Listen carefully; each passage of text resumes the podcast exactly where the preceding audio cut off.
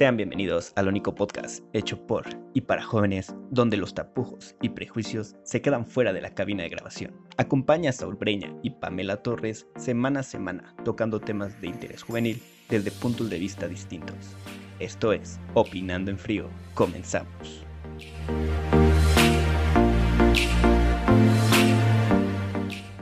Hola, muy buenas noches. Espero que se encuentren muy bien allá en casita.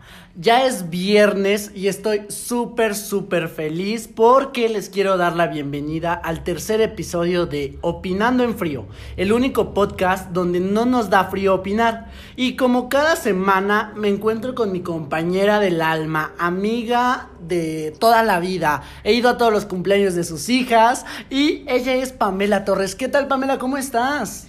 Me encuentro muy bien, Saúl, y también estoy muy emocionada porque ya es viernes. Y pues la verdad, ya con ganas de comenzar el programa porque se va a poner muy bueno, ya que tocaremos un tema que nos da miedo que nos pase, pero que la verdad nos pone a pensar bastante.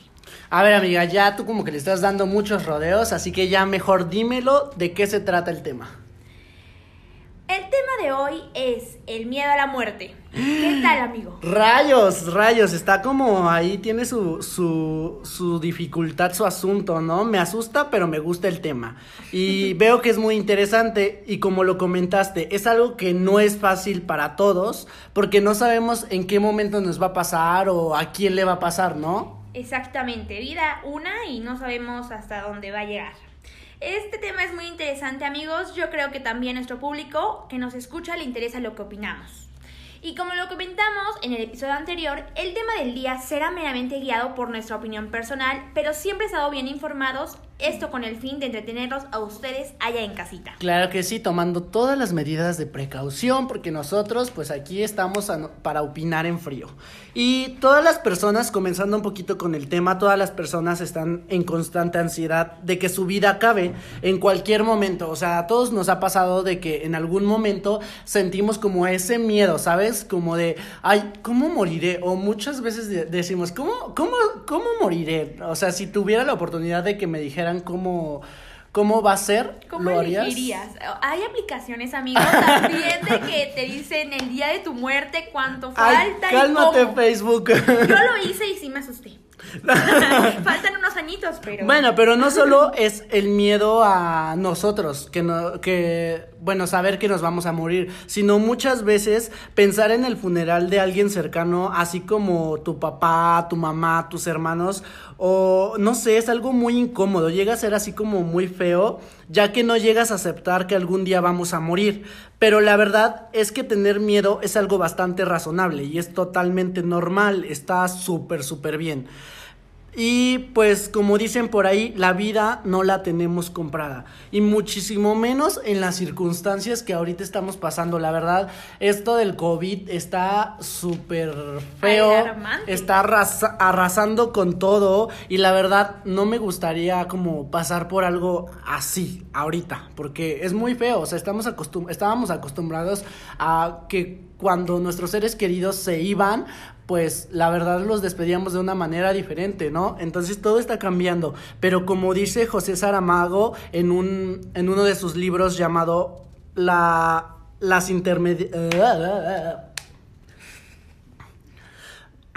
Pero como dice José Saramago en su libro Las intermitencias de la muerte, que fue en el 2005, al día siguiente no murió nadie, donde nos habla de un país donde la gente deja de morir. Eso sería súper...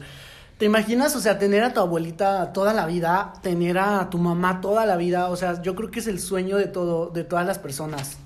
Sí, amigo, pero pues realmente estamos en una vida donde hay un ciclo, hay un fin y aunque suene triste y es devastador, pues va a pasar y no sé, tal vez hasta podríamos decir que hay que prepararnos para ese día. Sí, claro.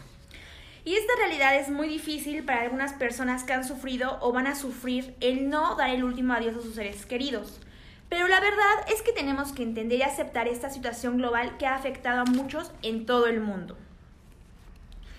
Sé que es diferente, pues va a pasar mucho tiempo en que volvamos a despedir a un ser querido como lo hacíamos antes Lo que de te esta mencionaba, pandemia. lo Pues que sí, te teníamos mencionaba. tradiciones, nos juntábamos toda la familia. Le y- llorábamos juntos, porque eso era lo, es lo que se hace, se acostumbra en un funeral, porque el dolor es tanto que dices, o sea, yo creo que ese momento se escucha feo y ahorita más adelante se los voy a contar amigos, o sea, es cuando más unida está la familia, ¿sabes? Exactamente, los abrazos de consolación, de Exacto. pésame y pues ahorita es súper diferente por esta pandemia. Sí, de hecho sí. Estamos viviendo una nueva etapa, sin velorios ni funerales donde podamos expresar nuestro dolor con nuestra familia. Así es, y la verdad es que está muy interesante este tema. Allá en casita esperamos sus opiniones, pongan sus comentarios, sus comentarios, sus comentarios. Y si alguna vez han pasado por esto, lamentablemente es muy doloroso, pero ahorita les vamos a decir cómo o qué, cuáles son las etapas para llevar esto, ¿vale? Y al regresar de este corte informativo, así que vamos, ¿qué te parece? A un corte comercial. Vamos, ahorita regresamos, no se vayan de sus lugares. Esperen, ahorita regresamos con Opinando en Frío.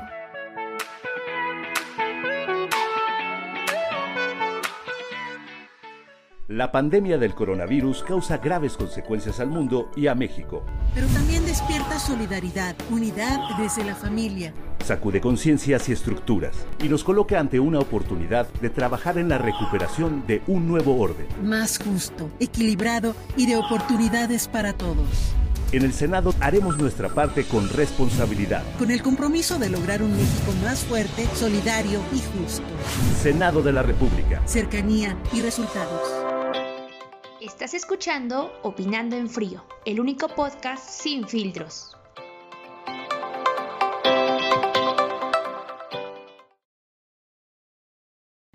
Amigos, ya estamos de vuelta aquí a Opinando en Frío.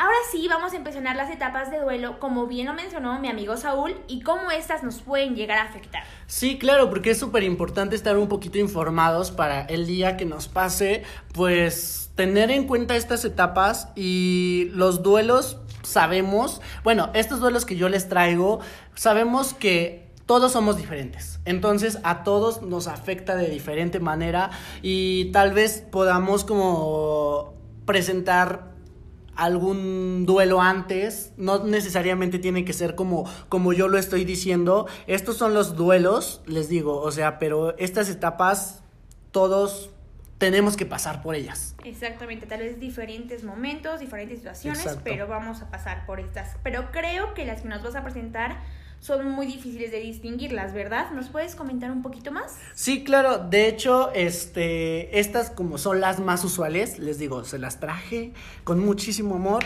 La primera es la negación, luego la segunda es la ira, la tercera es la negociación, luego viene enseguida la depresión y por último viene Pues el el camino que se transita para sanar una pérdida de un ser querido según Elizabeth Kumbler-Rose, que es psiquiatra y escritora experta en estos temas. Ella decía que las personas no atravesaban estas etapas conforme a la lista, sino que cada persona los presentaba de diferente forma. Era lo que les comentaba hace rato, amigos, o sea, algunas personas presentan primero la aceptación, otras la negación, no sé, es dependiendo de cómo vivas tu duelo, porque, eh, ah, fíjate que esto me lo dijo un, un terapeuta con el que iba, este, cuando tuve un incidente parecido, falleció mi abuelito en diciembre pasado.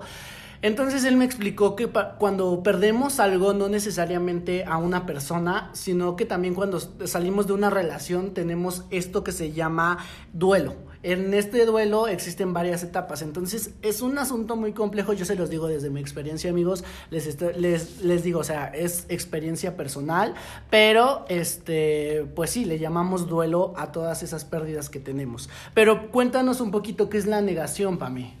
Claro que sí.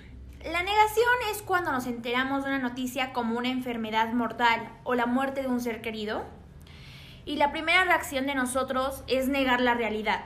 O sea, es como que me pongo de esto no está pasando, es un sueño, pellizquenme, Sí, no como quiero que saber. despiértenme, sí, no, no, ni te la quieres creer de lo feo que es. ¿no? Sí, entonces realmente es negar la realidad y es un rechazo inconsciente o inconscientemente de los hechos a la realidad de la situación. Entonces no lo aceptamos. Sí, claro. Luego, en el segundo punto, que es la ira, surge cuando ya no es posible ocultar o negar esta muerte o pérdida y comienzas a surgir la rea y comienza a surgir más bien la realidad de la pérdida y el dolor. O sea, como que en este punto ya lo ves tú más real, ya empiezas como como a decir, no, es que sí está pasando, pero tú canalizas todo eso eh, en ira, o sea, empiezas a decir, es que no, porque a mí empiezas a golpear todo, o empiezas hasta a reclamarle a familiares, o empiezas hasta a reclamarle a esa persona que ya no está y le dices, es que porque me dejaste, eh, eh, en esta etapa está muy fea, la verdad. O es hasta que... a ti mismo, de, oye, Ah, hubiera sí. estado más tiempo, te echas la culpa, literal.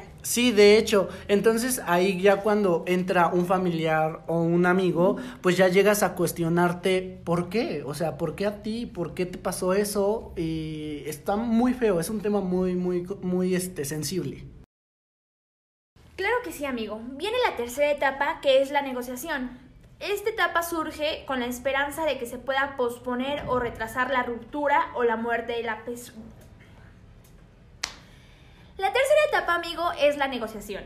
Esta etapa surge con la esperanza de que se pueda posponer o retrasar la ruptura o la pérdida. Es como que no me está pasando a mí y tenemos como que la esperanza de que te levantes en la mañana y veas a tu familiar o de que esa persona cercana esté ahí contigo, pero pues realmente estás negociando con la realidad. Igual es parte de la... eh, Yo siento que también pertenece como parte de la negación, pero ya un poquito más adelante como que, o sea, ya lo estoy aceptando, pero todavía no lo dijeron bien, bien, bien al 100%, ¿sabes? Yo siento que eh, en- entra en esa parte también. Aquí también tenemos la depresión, amigos, que esta etapa muchísimas personas lamentablemente se quedan mucho tiempo y es muy catastrófico y muy feo porque a veces descuidas muchísimas cosas porque estás muy deprimido.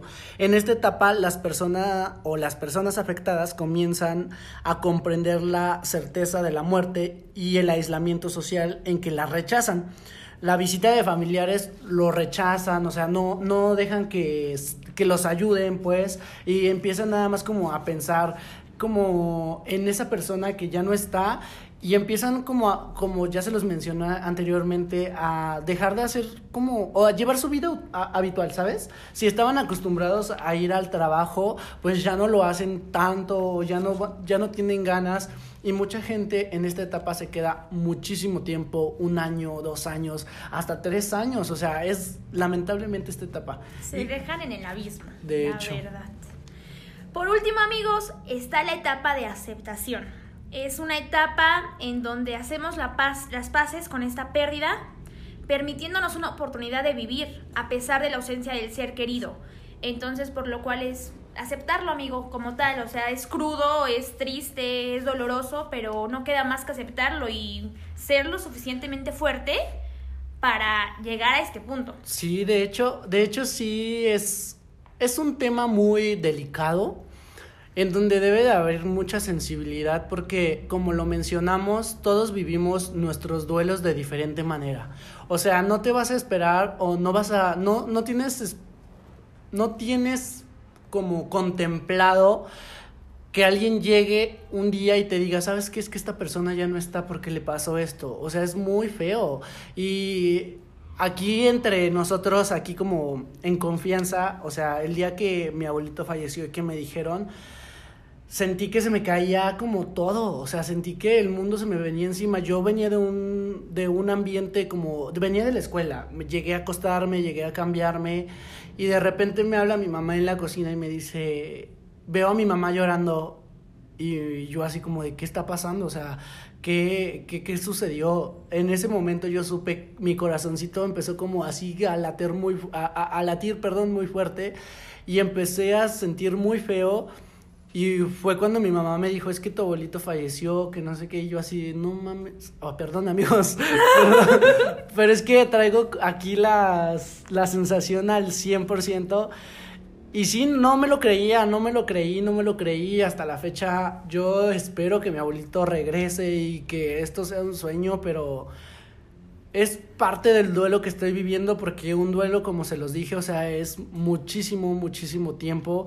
La verdad, lo extraño como no tienen una idea, pero igual ya me estoy haciendo a la idea que va a llegar un momento en el que pues ya tenga que soltarlo y que dejarlo ir. Yo sé que él va yo sé que él está cuidándome a mí y a mi familia porque siempre fue una pieza muy importante para mí.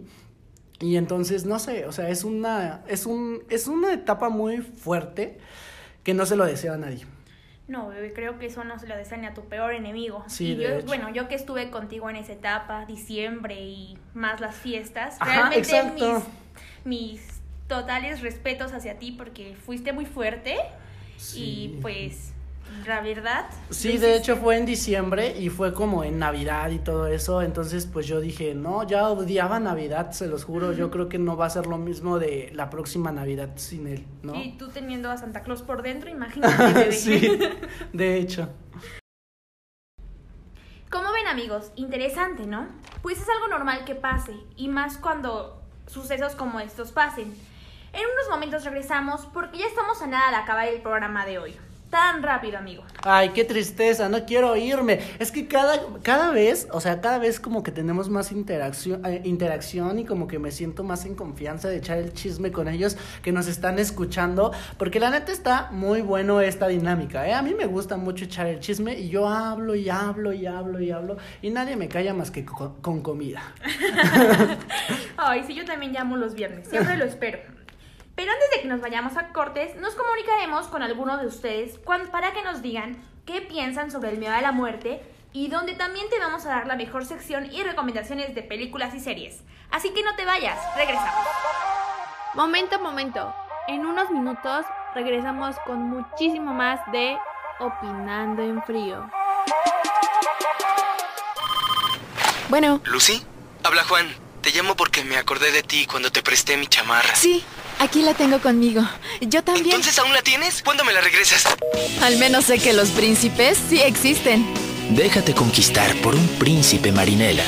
Llénate de energía con 30 minutos de ejercicio al día. Estás escuchando Opinando en Frío, el único podcast sin filtros.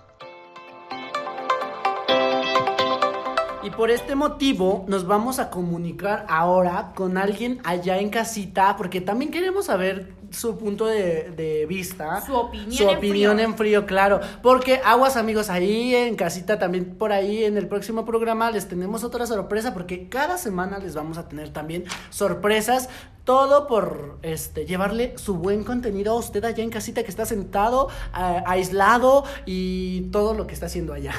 ¿No, amiga? Sí, bebé, sí. Así que, ¿qué te parece si vamos a entrar con la llamada? Claro que sí, vamos a ver qué opina en frío esta personita. Hola, ¿qué tal a todos? Pues hablando acerca de un poco sobre el miedo a la muerte, que más bien se puede definir como una fobia, esto no quiere decir que sea el resultado o el síntoma de un trastorno de ansiedad, simplemente que hay, que hay muchas personas que viven con este temor de no saber cuándo será su último día. Pero también es importante tener en cuenta pues que como seres humanos debemos eh, llevar un ritmo de vida en el que no estemos rodeados de tanto estrés, no estemos pensando en cuándo va a ser nuestro último día o si vamos a morir de alguna manera irracional. Eh, puede definirse, como lo decía, tal vez como un trastorno, pero sí se puede derivar, a mi punto de vista, pues de la, de la ansiedad eh, el tener este tipo de trastornos muchas veces hace que las personas pues se sientan de alguna manera retraídas al punto de no querer pues hacer nada de su vida y actuar como si el mundo estuviera a punto de terminar.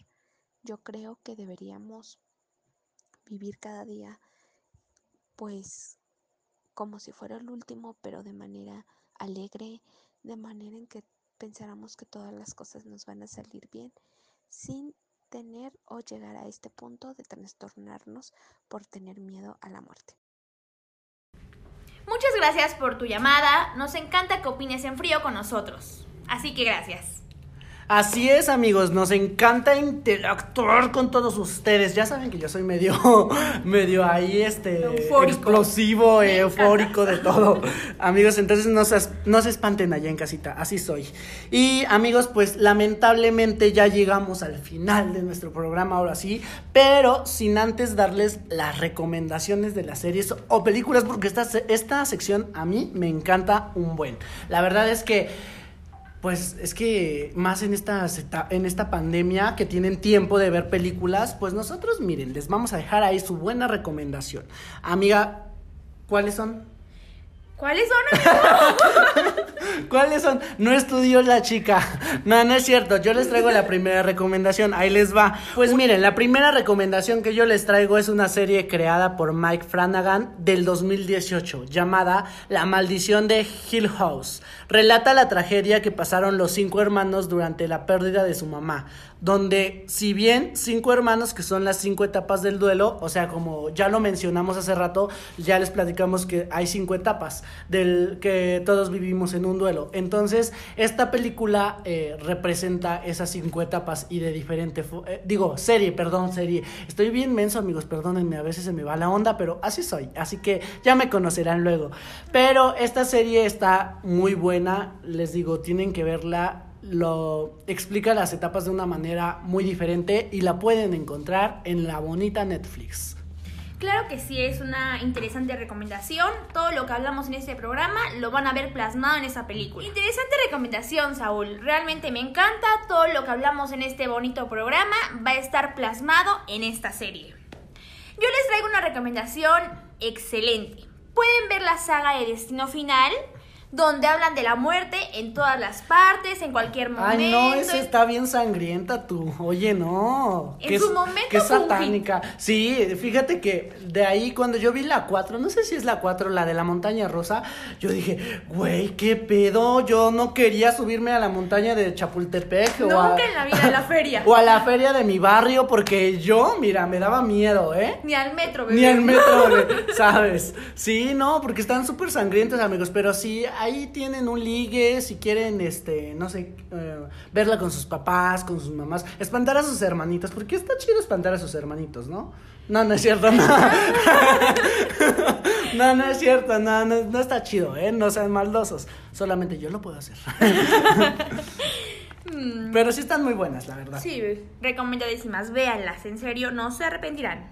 Pero, pues gracias, amiga. Espero y les hayan gustado estas recomendaciones. Pues gracias amiga, eh, esperamos que allá en casita les haya gustado mucho estas recomendaciones, pero sobre todo espero que les haya gustado también este capítulo, ¿no, Pame? Porque lo hacemos con muchísimo amor y todo esto no sería posible por todos los por los producers que tenemos igual atrás, porque la verdad eh, andamos semana con semana ahí echándole ganas. Queremos agradecer a Víctor que está allá por la computadora atrás de la cabina.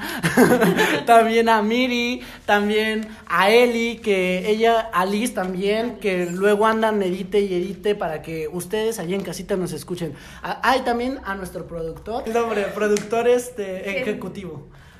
Y también a nuestro productor ejecutivo que nos está viendo desde los altos mandos. Quién sabe dónde está en su casita, yo creo.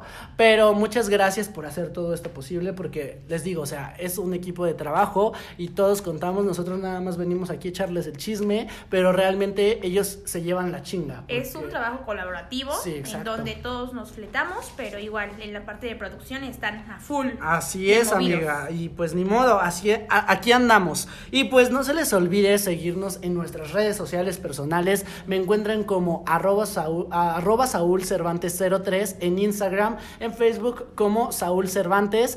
Y pues ahí vayan a seguirnos también a las redes oficiales de Opinando en Frío, en Instagram, en Facebook, en Twitter, en Tinder.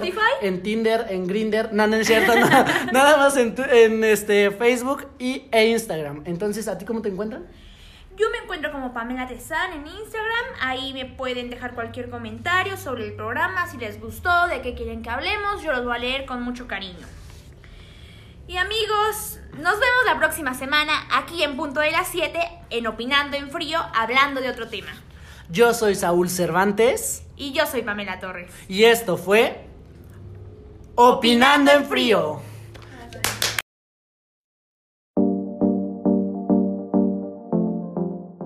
Esto fue Opinando en Frío. Agradecemos que nos hayas sintonizado y nos vemos la próxima semana para más temas que discutir.